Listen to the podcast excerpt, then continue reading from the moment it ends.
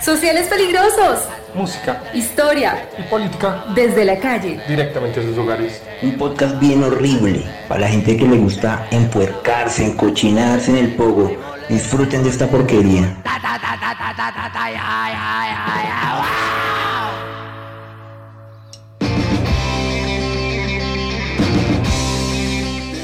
Este es un saludito bien degenerado de parte del enemigo X para mis sociales peligrosos que andan difundiendo el ruido por ahí en las redes. Las mejores degenerados. Les mando un abrazo grande, raticas, y que sigan delinquiendo.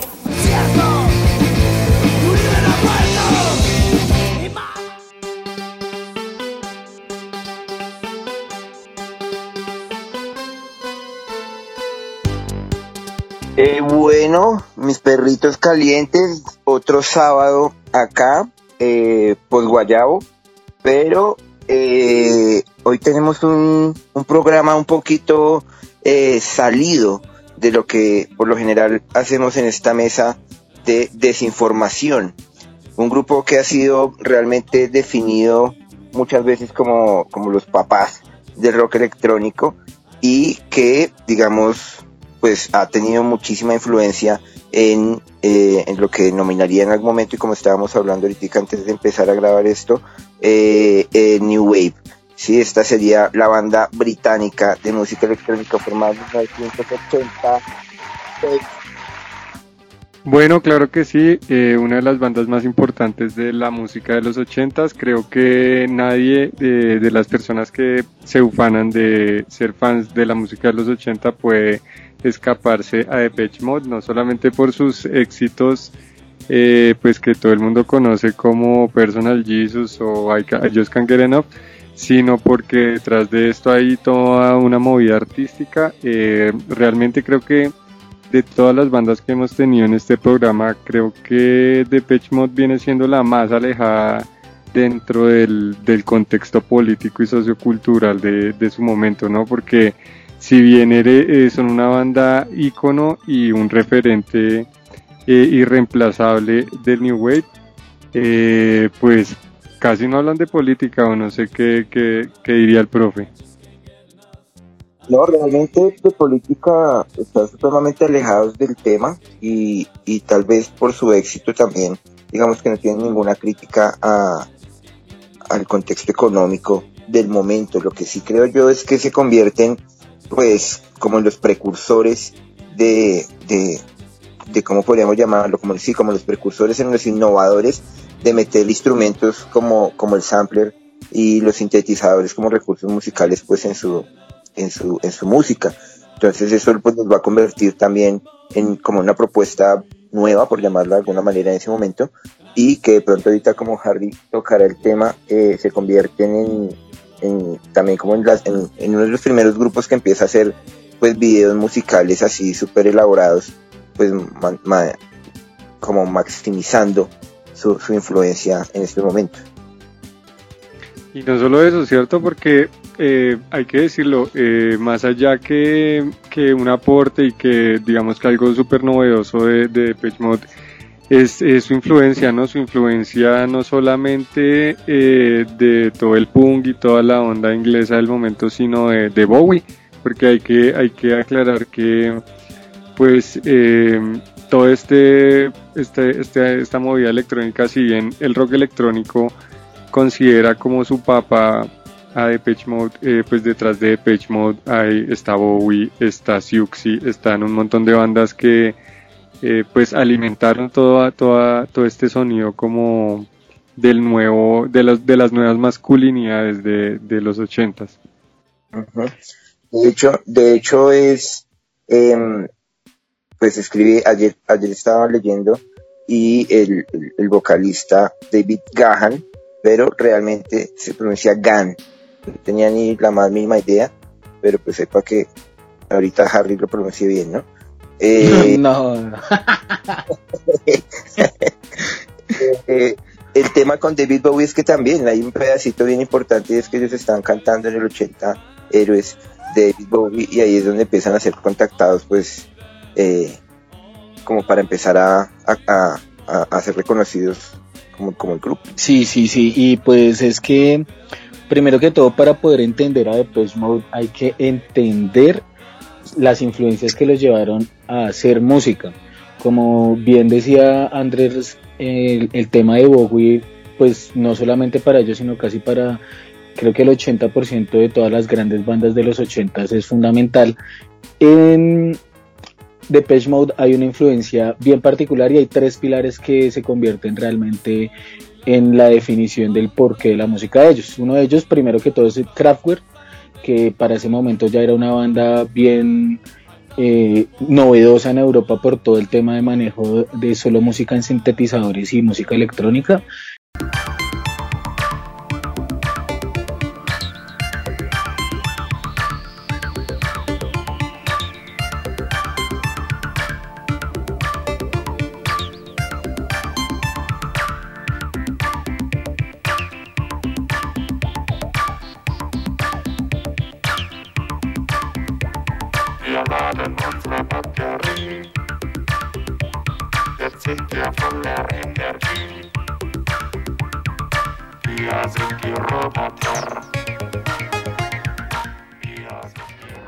Otro lado estaba Ultravox, que eran eh, realmente como el icono musical al cual ellos querían como imitar en ese momento.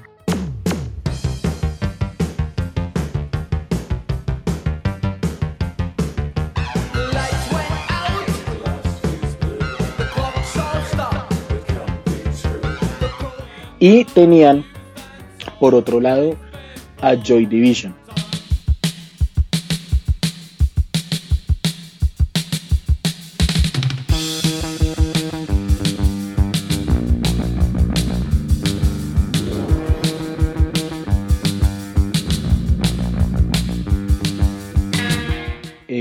Es algo bien interesante el tema Joy Division con Depeche Mode que de pronto no se enlaza por el tema musical, sino se enlaza también por una parte de, eh, de cómo idolatraron, en este caso a Ian Curtis, gran parte de los integrantes de la banda. La banda nace por allá en el 79, eh, no son los miembros eh, originales o definitivos de Page Mode, sino empiezan como tres de los em, integrantes originales, hacen como dos banditas más, y como contaba el profe a David Graham, lo encuentran es porque uno de ellos, uno de los integrantes, estaban buscando un vocalista para la banda, alguien que fuera bien pintoso, con un estilo, pues que fuera una persona bonita, porque hay que definir algo y es que la imagen de Depeche Mode es una imagen de cuatro pelados que son bien bonitos, bien andrógenos, que es lo que define, lo que decía ahorita eh, Ramírez, que también involucra mucho el tema de la nueva masculinidad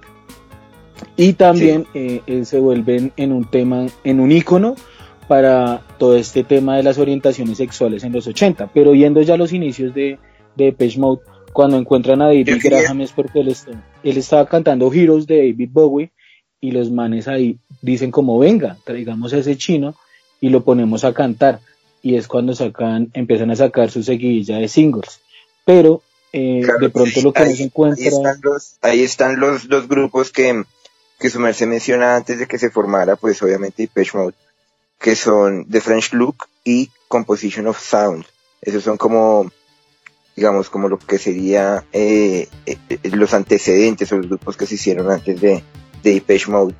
Y No Romance in China, weón. Sí, es que tuvieron, un, tuvieron varias, varios intentos, digamos, como varias formaciones. Okay. Lo más interesante del tema es que a David Graham, para de pronto queda como un aporte más y en algún momento podemos actualizar el, como está en, en Wikipedia la información de la banda. Pero eh, hay un libro de Peter Hook que es el bajista de Joy Division en el cual él, cuenta cómo fundó un sello discográfico que se llama Factory Records junto a una de las más emblemáticas discotecas de los 80 en, en Europa y, y, especialmente en Inglaterra, que se llama La Hacienda. Y él cuenta en algún punto como casualidades de la vida, eh, el, ellos cuando ya forman el sello Factory Records, había un pelado que era como el asistente general de John Peel y este pelado era un pelado de 15, 16 años que termina siendo David Graham, que eh, como casualidades de, la vida, el manager oficial de Depeche Mode en ese momento era muy, muy, muy, muy cercano a toda la movida de, de Factory Records. Entonces tenía un parche de chinos que decía, pues él, él decía que era una banda que realmente era muy buena, pero que estaban buscando un vocalista. Y pues casualidades de la vida, este pelado que era el asistente de John Peel termina siendo el vocalista de Page Mode. Y la primera grabación oficial de Page Mode sale en un recompilatorio oficial de, de Factory Records, el Factory número 2, que es la primera grabación oficial de Page Mode. Ya después se viene eh, la seguidilla de sus dos primeros singles, que son así bien, bien, bien pegadores, pegadores de, de, copias en, en, Inglaterra y pues llega en 1981 eh, entre muchas cosas, entre después de la muerte de Ian Curtis y la formación oficial de New Order y después de ellos de ver la formación oficial de New Order viene la, el gran hit que se pegan como un bacatazo mejor dicho, a la estratosfera, que es su primer álbum oficial, que sale en 1981, que es un álbum que se llama Speak and Spell. Si no sé si lo pronuncié bien, pero pues en ese momento de Page Mode se glorifica literalmente en todas las listas americanas. Ah, americanas no, qué pena, en todas las listas inglesas. Porque pues primero que todo tiene sus dos más grandes hits que, anteriores que fueron Photographic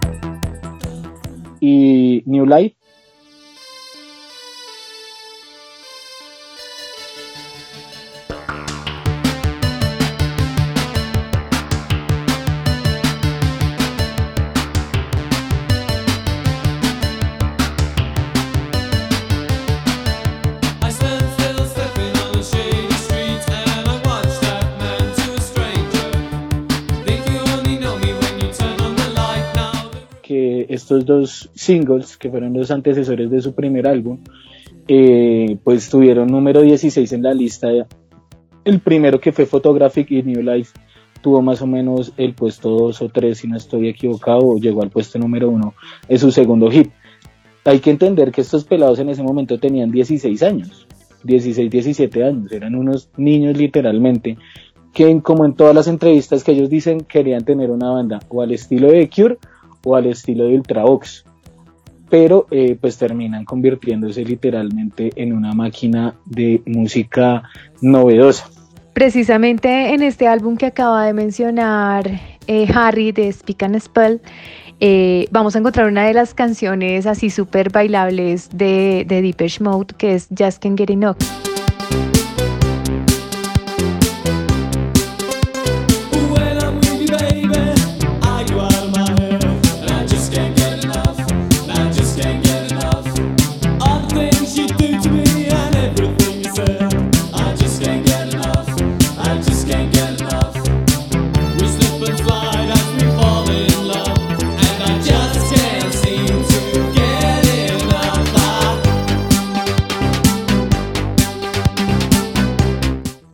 Entonces es, muy chévere, bueno, también por la historia, eh, porque esta canción fue compuesta por Vince Clark, que eh, precisamente va a abandonar a la banda en el transcurso de este año de 1981 y posteriormente él va a conformar otra banda que también es bastante conocida, eh, que incluso tiene este sello también de Vince Clark de unas notas bastante suaves en la composición. él va después a conformar Erasure, que es también una banda conocida, como les digo. Em, esta, canción pues van a definirla como una canción que tiene musicalización sobre todo sintética, eh, tiene una melodía artificial que eso es lo que, digamos, vamos a encontrar también como sello de, las canciones de Depeche Mode, esta experimentación con lo electrónico, que además de alguna manera va a marcar los sonidos de los años 80, ¿no? Eh, y no sé si de pronto podríamos también eh, traer al caso este debate que en algún momento se dio con los rockeros, con respecto a esta música que estaba empezando a, sonar y que se estaba empezando a experimentar. Eh, para muchos, para algunos puristas del rock en el momento, eh, experimentar con sintetizadores era y con la música electrónica en general no era algo deseable porque le quitaba ese virtuosismo eh, del que tanto se enorgullecían los músicos de rock. Entonces ya empezar a, utilizar máquinas, pues no era como una gran muestra de, esa, de ese lado artístico, ¿no? De los músicos. Entonces sí hubo una pugna bien interesante en esos años y pues vemos ahí también una apuesta muy clara de Depeche Mode. Y es que, sí. y es que realmente esa... Mm, como, como esa innovación que, que dice Dianita, lo que va a hacer, por ejemplo, que muchos autores que han escrito de, esta banda digan que ellos abarcaban o que empezaron desde sus principios abarcando desde el boom de los Sex Pistols hasta el crowd rock y, el blues. Entonces va a tener como una, como una, mm, sí, como una mixtura, como un sincretismo ahí eh, de ritmos que pues la va a dotar de algo pues supremamente rico en ese momento. El primero es tremendo, es bien punk.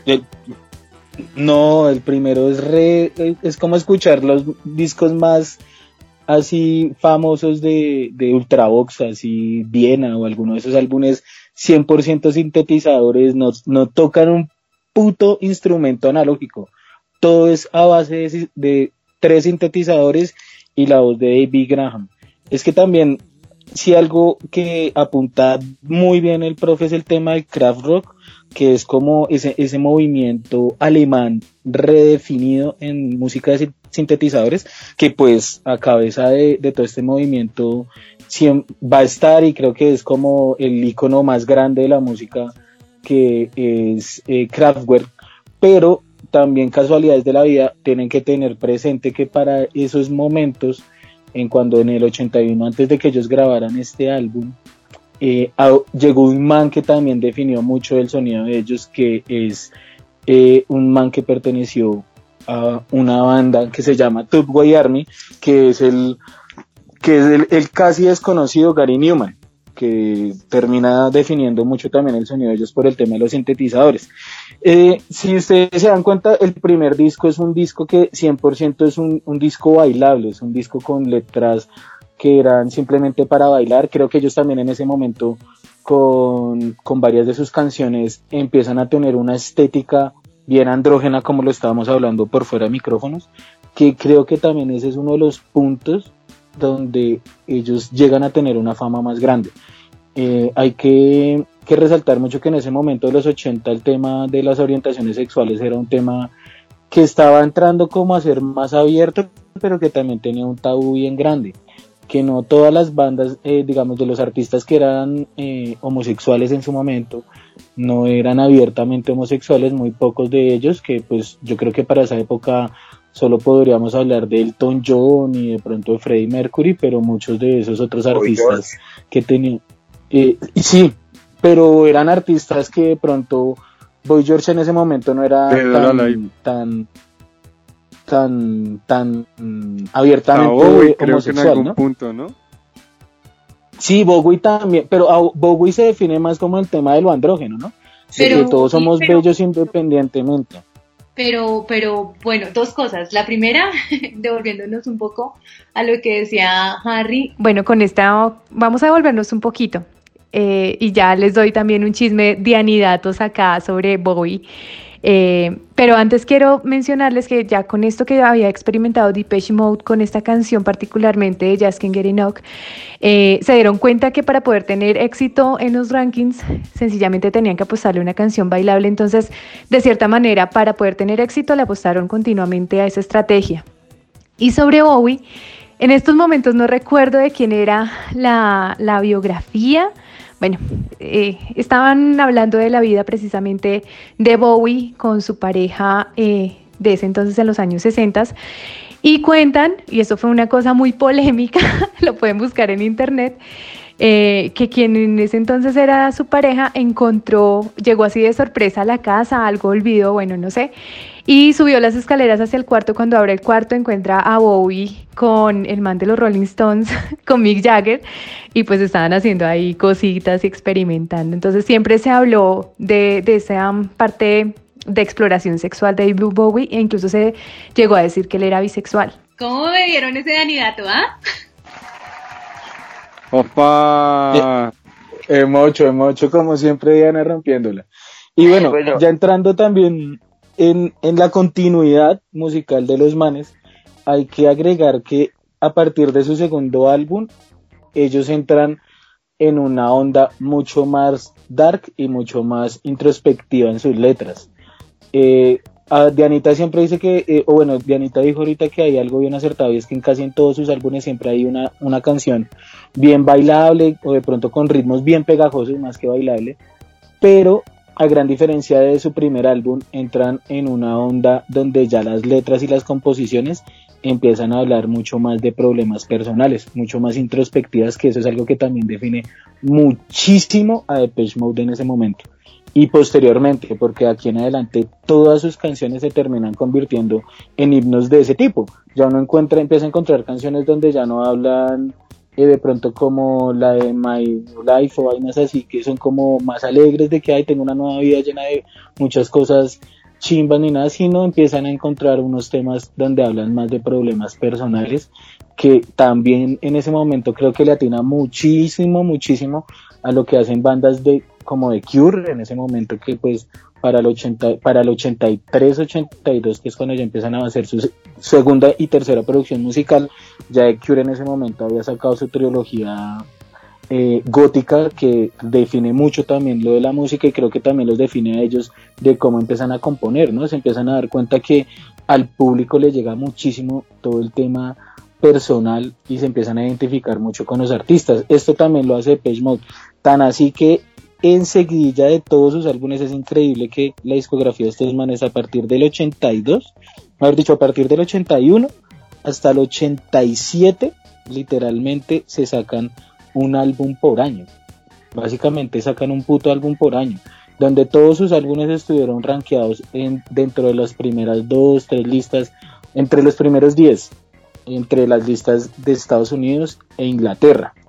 Llega el momento más crucial que es entre Music for the Message y Violator.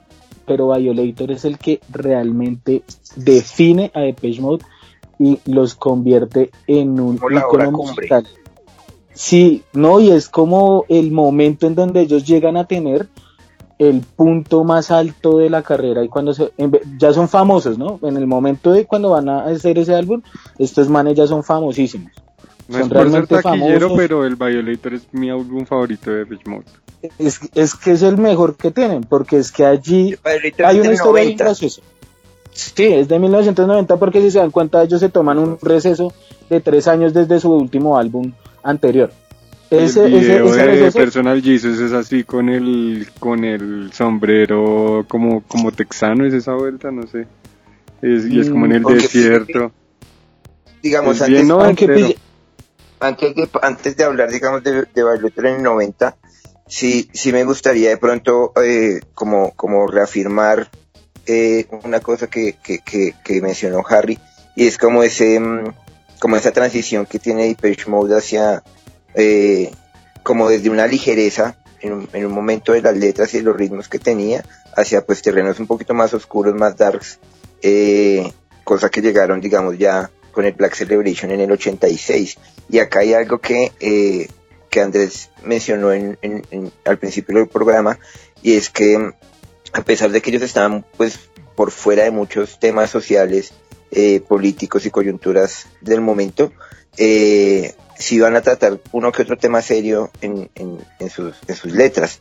Sí, el tema, por ejemplo, de las finanzas con Everything Counts en el álbum de Construction Time Again de 1983, eh, temas del amor eh, incluso, incluso el tema del odio eh, racial con People Are People y obviamente temas en contra, contra, la religión con Blasphemous Rumors en el álbum Some Great Reward del 84.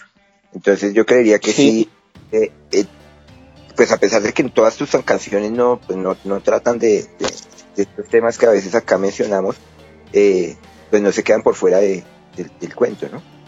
Es que yo considero que, que Depeche Mode no es una banda muy al estilo, y es que de pronto nosotros estamos acostumbrados a bandas bien contestatarias al estilo de Clash, eh, que son bien frontales frente a sus canciones de cómo eh, critican los problemas de la sociedad. Algo que además hay que aclararle a la gente que no es una banda underground, o sea, Depeche Mode es una banda totalmente comercial y por eso es que también tiene que y por eso también era lo que Dianita decía de pues hacer una canción bailable por álbum, eso también es una estrategia de marketing dentro de, y más en los 80, o sea, se tenía que sacar lo que lo que hablábamos también entre copas con Harry y es que cuando uno ve los 7 pulgadas ochenteros, generalmente vienen por un lado un single, el, estreno de una canción era así, entonces por un lado viene la le con letra y por el otro lado viene solo la pista y tal, entonces digamos que es también una estrategia que ellos usaban para pues ganar plata. Obvio, no, y es que Depeche Mode es una banda ultra mega famosa.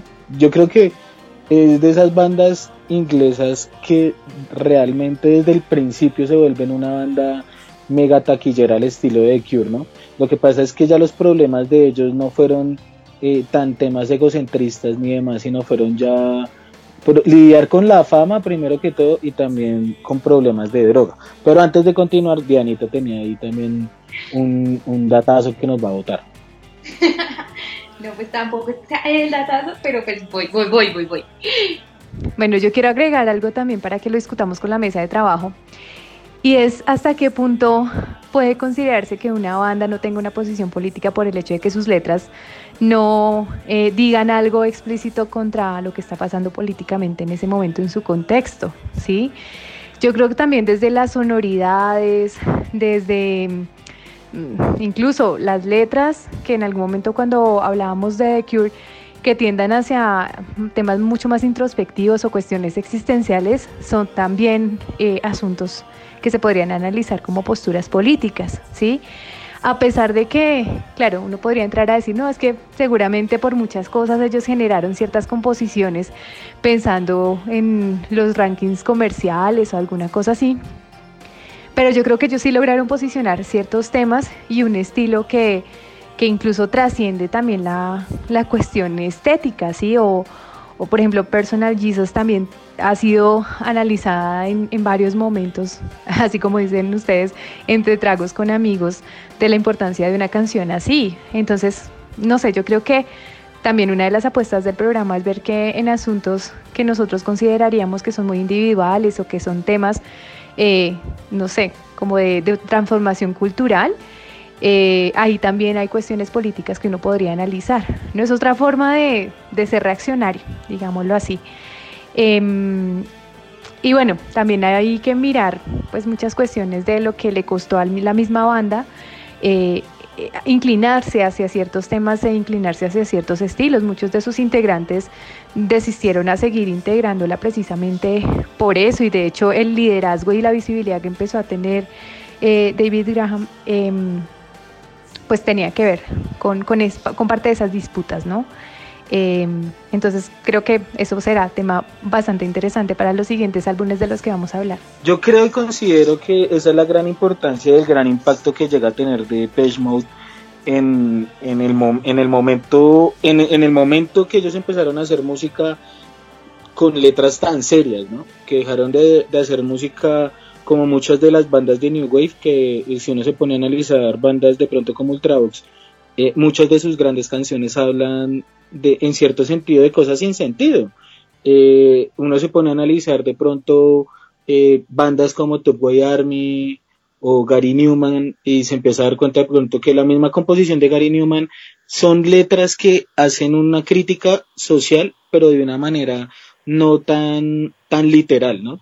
Eh, en las letras se ve también reflejado no son explícitos. Como lo eso, no son explícitos en, en las letras y de, y de, pronto uno se pone a analizar, no sé, lo salco a colación. Ustedes se ponen a escuchar una de las grandes canciones de Gary Newman que es Cards. Cards habla sobre las relaciones que tiene un hombre con una máquina, básicamente. Y son, esa, si pillan, es como esa crítica que él está haciendo frente al el consumismo en la sociedad y cómo nos va a llevar a que nosotros eh, literalmente entendamos o empecemos a ver que las máquinas son algo muy personal o que se convierten en algo como un ser humano.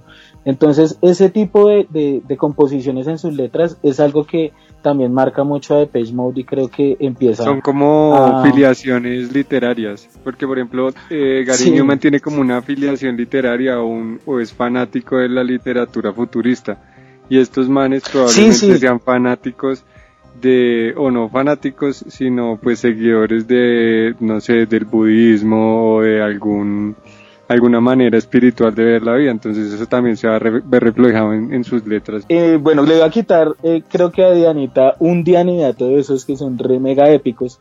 Y es que en Violator eh, no iba a estar incluida eh, Personal Jesus, que creo que aparte de su, de su canción más famosa, que para mi criterio es Enjoy the Silence, eh, Personal Jesus es una canción que se termina convirtiendo eh, como en esa bandera gigante de Mode.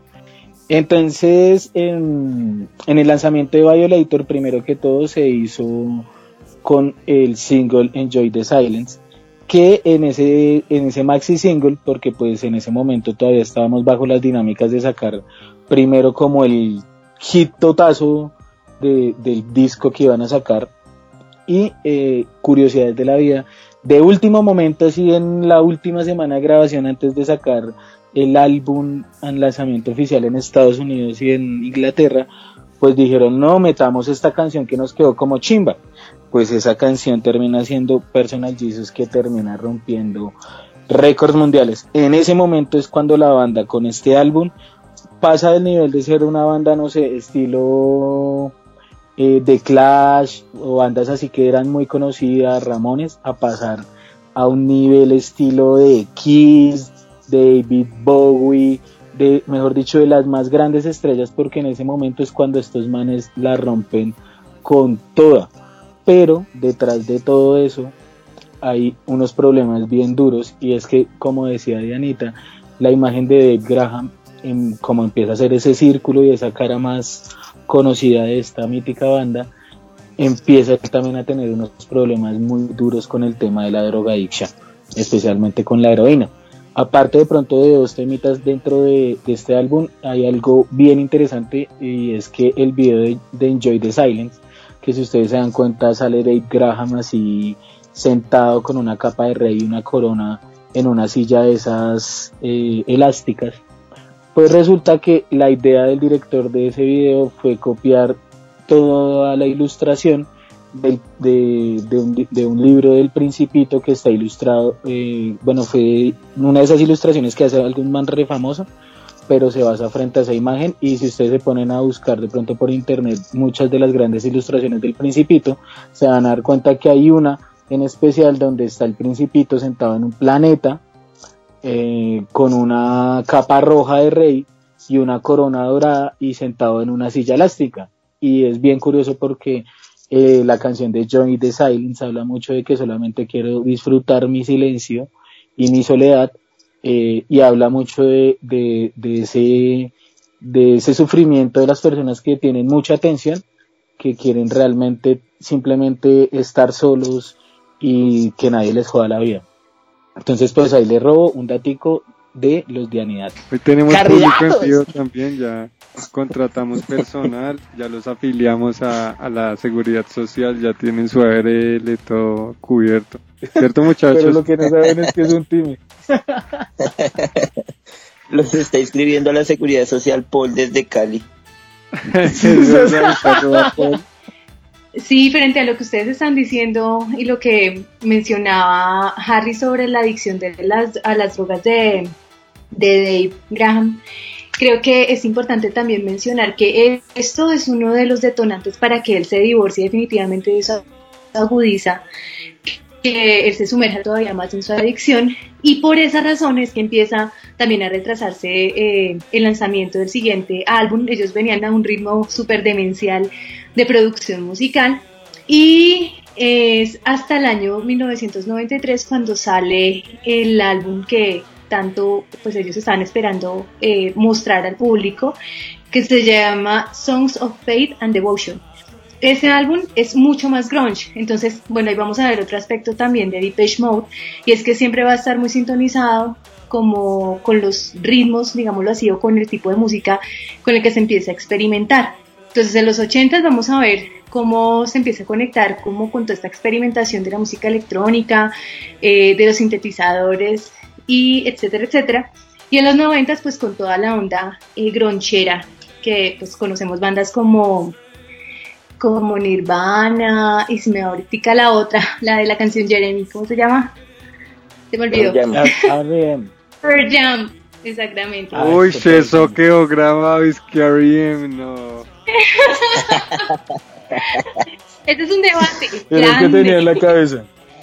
Porque, porque R.E.M., bueno, no sé, eso podríamos debatirlo para otro programa posterior y es que consideran que es más una banda de radio universitaria, pero que groncheran. Entonces eso lo podemos debatir más adelante en otro programa que le podamos dedicar a, R.E.M. Pero este álbum en particular de Depeche Mode eh, es uno de los más vendidos de la banda en Gran Bretaña y Estados Unidos y llegó a los puestos número uno de, de las listas. Eh, esta banda justamente con, con el lanzamiento de este álbum y con todo el tour eh, vamos a ver que ya se desatan, se descualquieran y pues definitivamente eh, ellos deciden no hablar sobre lo que pasó allí, pero sí se sabe que hubo bastantes excesos y riesgos para los integrantes de, de Depeche Mode. De hecho, algo que ocurrió en esa gira es que eh, Martin Gore y David Graham se desmayaron en el escenario cuando estaban en pleno concierto, para que más o menos visualicen cómo era la cosa. Entonces, yo creo que puede ser silencio al respecto, pero también puede ser que no se acuerdan de nada de lo que pasó. Obvio, es que uno al nivel, es que nomás imagínate el nivel de la fama que tenían. Es que primero que todo, uno imaginarse que está haciendo lo que más le gusta y tener que ganarse toneladas de dinero por hacer lo que más le gusta a uno y teniendo viejas andando de fiesta todos los días, pues yo creo que encontrar una adicción y más la heroína en ese momento, pues, parce, era también algo que se veía venir. Muchos de los grandes artistas han sufrido de adicciones reduras porque Robert Smith le ha pasado, bueno, en fin, a todos los más grandes les ha pasado de tener esas adicciones, pero pues hay que también tener el nivel de fama que esta gente llegó después de, ese álbum de Violator, es que es increíble. Con el que tú estabas diciendo, sacan también en ese momento ese tour que se pegan esa mega ultrafarra, la que tú dices, que es el de Oceanal Tour. Y entre otro datico así bien curioso es que este man sufre dos ataques cardíacos y el último, el man duró tres minutos sin que le latiera el corazón. Al man lo revivieron, literalmente. A y los si se dan cuenta hay un bache. Sí, Sí, y él mantiene un bache, eh, digamos en ese momento la banda tiene un bache durísimo, porque desde 1993 hasta 1997 vuelven a sacar algo.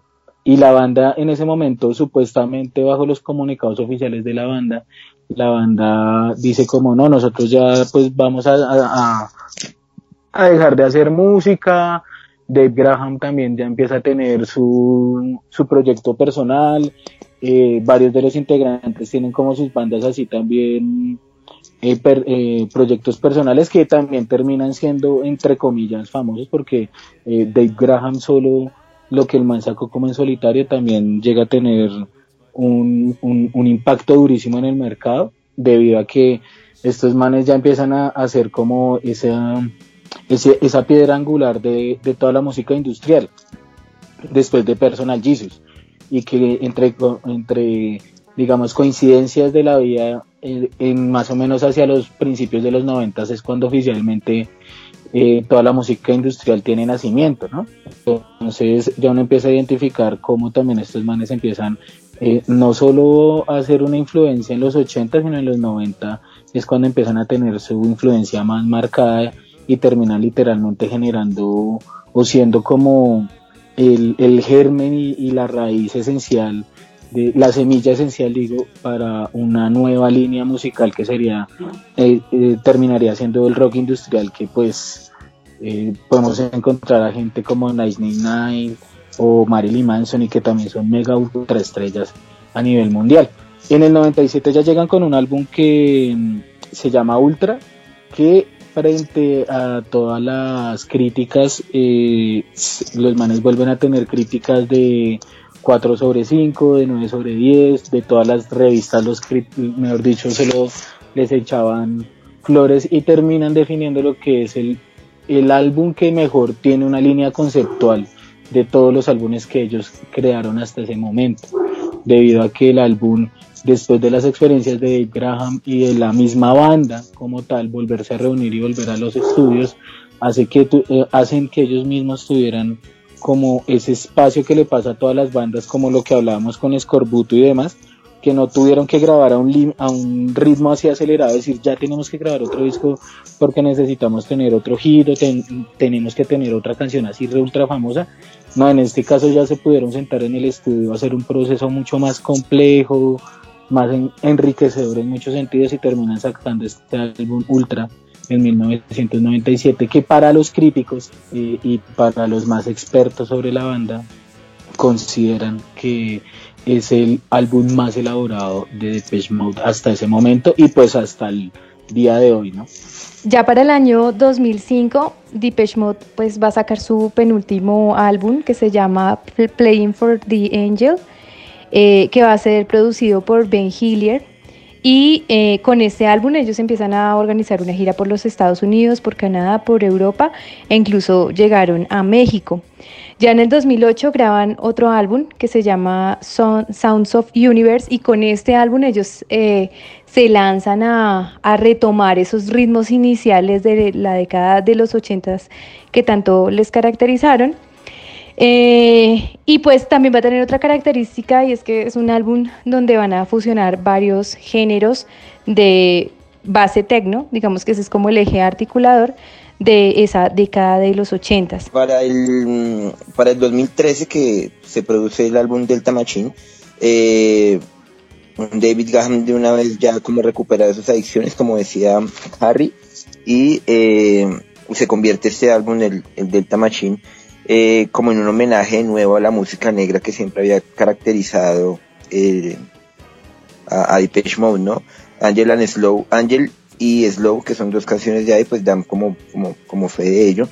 Y pues de pronto también tiene como algunos visos del glam rock también, entonces se, se convierte como en una, como una especie de relanzamiento de la banda en el 2013, que sería el penúltimo álbum de ellos, porque ya en el 2017 sacarían el, el, el Spirit, ¿sí?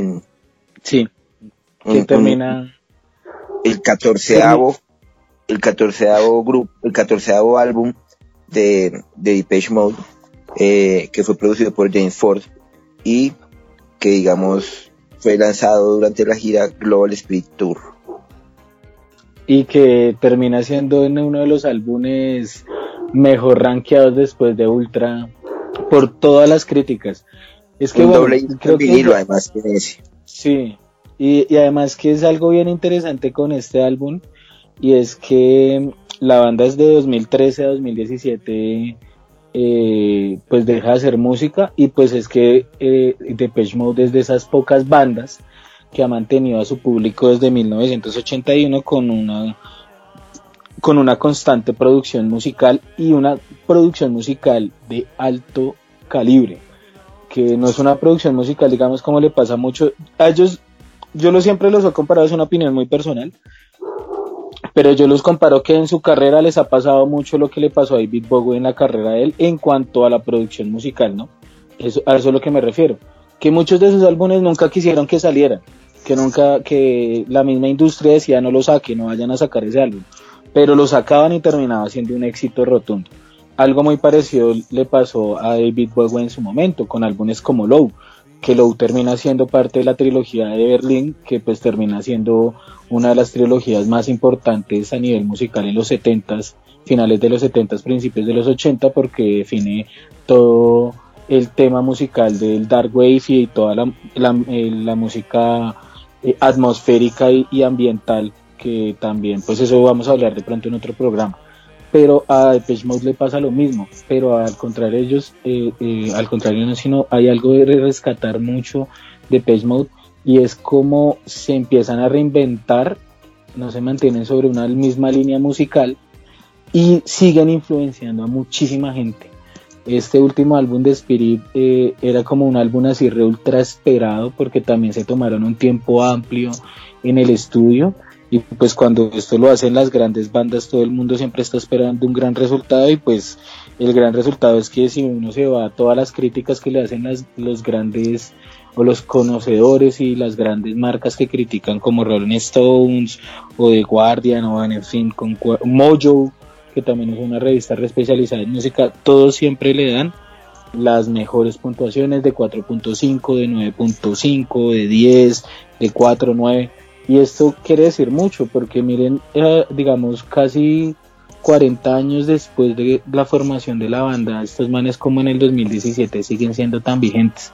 Y creo que es la gran importancia que tiene Depeche Mode, que es una banda que va a seguir siendo ultra vigente, independientemente de todo lo que les pase. Son básicamente manes que, entre comillas, son inmortales. Mire, este piro, el de Graham, termina sobreviviendo a dos ataques cardíacos y a estar tres minutos muerto. Eso, eso le, me pasa a mí de que se me para el corazón tres minutos y ya morraco. Positivo COVID, pues, pues bien, ya me morí por COVID. positivo nada, gordo. Medio, pero por sí, positivo. Sí, eso es positivo pesado. El man se salvó, pero por flaco. positivo sople. Sí, eso es positivo sople más bien. Pero, sí, de, de hecho, cuando le pasó eso a Gam, el man se despertó eh, después de tener un paro cardíaco durante dos horas y pues se despertó en el hospital, obviamente pues esposado por posesión de narcóticos, se lo llevaron preso y entre siete personas les tocó pagar la fianza del hombre en 10 mil dólares después fue llevado a, rehabilitación. Entonces, pues se salvó. Y fue, pues, y fue cuando, cuando hicieron eh, la producción de, de Ultra, que hay como anécdotas bien, bien ásperas porque con ese álbum lo grabaron en Estados Unidos y que tenían todo, digamos, tenían todos los días metidos dentro del estudio a gente de antinarcóticos, le llevaban perros, le hacían pruebas así todos los putos días para poder ayudarle al man a superar la adicción a la heroína. Y es que el man si era de esos así, re junkies, así ultra junkies. Y pues, perro, pillen el, esos manes lo que terminan siendo al, día de hoy. Y ahí, y ahí como, como otra anécdota de, de, de el, el hombre mm, también tuvo sus líos con Metallica. Bueno, especialmente con los fans de Metallica más bien, porque el man escribió y una vez en una, en una entrevista dijo que Metallica escribía música pop y ahí lo cito, tiene sus momentos oscuros igual que Depeche Mode, pero en el fondo es un tema con un arreglo pop pegajoso. Entonces, pues esto va oh. obviamente a encender los ánimos con, con, los metalheads del mundo que pues van a empezar como una rencilla y en contra de lo que hace Depeche Mode. Pero pues sinceramente hasta comparto lo que el man dice con la última producción musical de Metallica, que es eso. No es a lo bien para mí, no es lo que hacía Metallica en los ochentas. Ahorita Metallica lo que hace pues no es lo mismo al nivel que los manes hicieron en un principio, pero bueno, eso es para otro programa. Entonces pues no sé, Anita o Andrés, si tienen ahí una conclusión para ya finalizar este programa dedicado. Eh, bueno, y es que Pechmode no solamente habla de las de, todas las influencias de, la, de las que hemos hablado desde todo el punk hasta Kraftwerk y y pues toda la movida artística del momento, sino también eh, pues es una, una gran influencia, ¿no? Son los papás del rock electrónico, eh, todas las grandes bandas de los 80 las, los citan, los Pet Shop Boys, eh, todo el, digamos que la movida mm, como el neo metal del, de los 2000 también citan mucho a la influencia que, que tuvo esta banda sobre ellos. O sea, desde Linkin Park hasta, no sé, Killers, mejor dicho. Eh, Marilyn Manson. También, exacto, iba, iba a decir eso, me, quitó, me quitó las palabras de la boca. Eh, inclusive, ¿sabe quién? Eh, Ramstein, Coldplay, o sea, digamos que, que hay una hay una gran hasta sabe quién el otro día pillé como ¿cómo es que se llama este man? Rob Zombie con una camiseta de Depeche Mode, entonces sí pilla digamos que más allá de la, de la música también hay una influencia de Depeche Mode dentro de la música como la, o sea el rock como lo entendemos hoy eh, en parte esa es gracias a Depeche Mode bueno, y un saludo a nuestros amigos de Catombe. Muchísimas gracias por ese artículo tan bonito que nos hicieron. Y ya saben, hay una invitación abierta pendiente para que nos acompañen en el programa y a todos nuestros nuevos seguidores que nos escriban, invitadísimos también a que nos contacten y si en algún momento desean estar en el programa porque les gusta una banda de la que podemos hablar, bienvenida a la propuesta. Bueno, sí, eh, ya para finalizar el programa, eh, quería decirle a toda la manada de perros rabiosos que con Ramsés estamos sacando nuestro primer EP, Extended Play para los ignorantes que no saben qué significa EP, porque es más largo que un single y más corto que un álbum largo de larga duración. Entonces por eso se llama EP. Aprende con Ramsés.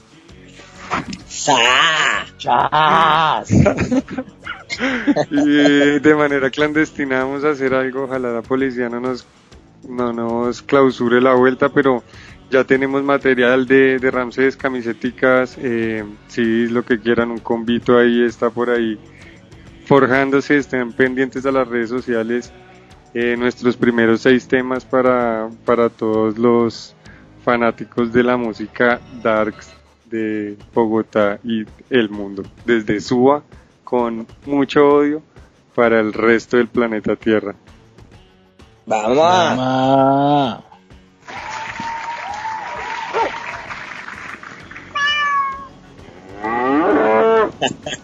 Y pues bueno, mis perros, eh, hoy sábado esperamos que cuando ya estén ustedes escuchando esto, nosotros estemos bien borrachines en nuestro lanzamiento privado, porque me incluyo que voy a estar allá en el lanzamiento, papás. Voy a ser el DJ de la noche, el DJ. Entonces, pues espero ya estar bien, bien, bien sopleteado para cuando saquemos el programa. Les agradecemos nuevamente a los chicos de verdad de Catombe, a la gente que nos está escuchando eh, por primera vez o por segunda vez, pues bienvenidos. Esperamos que les gusten nuestros podcasts y nuestro contenido. Estamos también cerca a cumplir ya nuestras 2000 escuchas, que para nosotros realmente es un milagro que esto lo escuche alguien. Entonces, pues vamos a tener otra sorpresita ahí para ustedes. Y pues nada, los queremos también invitar a que se pasen y se pidan un domicilio de un antiguo bar que ahora solo hace temas de restaurante que se llama Jolly Roger. No lo dejen morir, que también es otro punto de la ciudad que es bien, bien chimbita. Y pues nada, esto fue, esto fue Sociales Peligrosos. Nuevamente los sábados viniendo a dar lora, sopleteados, degenerados y borrachos. Un abrazo para todos. Ojo con el COVID que como que va a volver más nea. Y pues nada, recuerden apoyarnos con nuestros emprendimientos. Que tengan feliz sábado, piros. Soy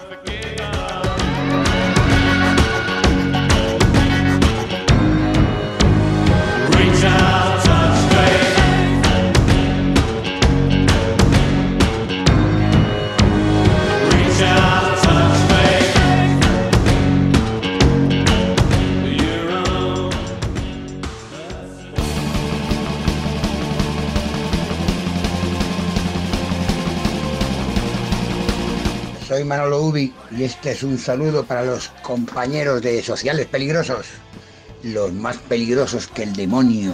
Cuídense, perritos, reáspero.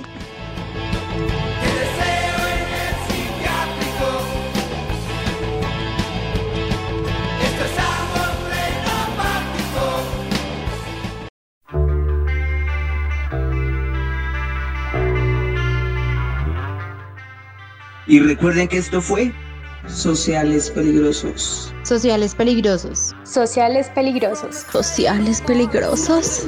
Sociales peligrosas. Sociales peligrosos. Sociales peligrosos. Sociales peligrosos. El mejor podcast de esta gonorrea de ciudad, gonorrea Ome.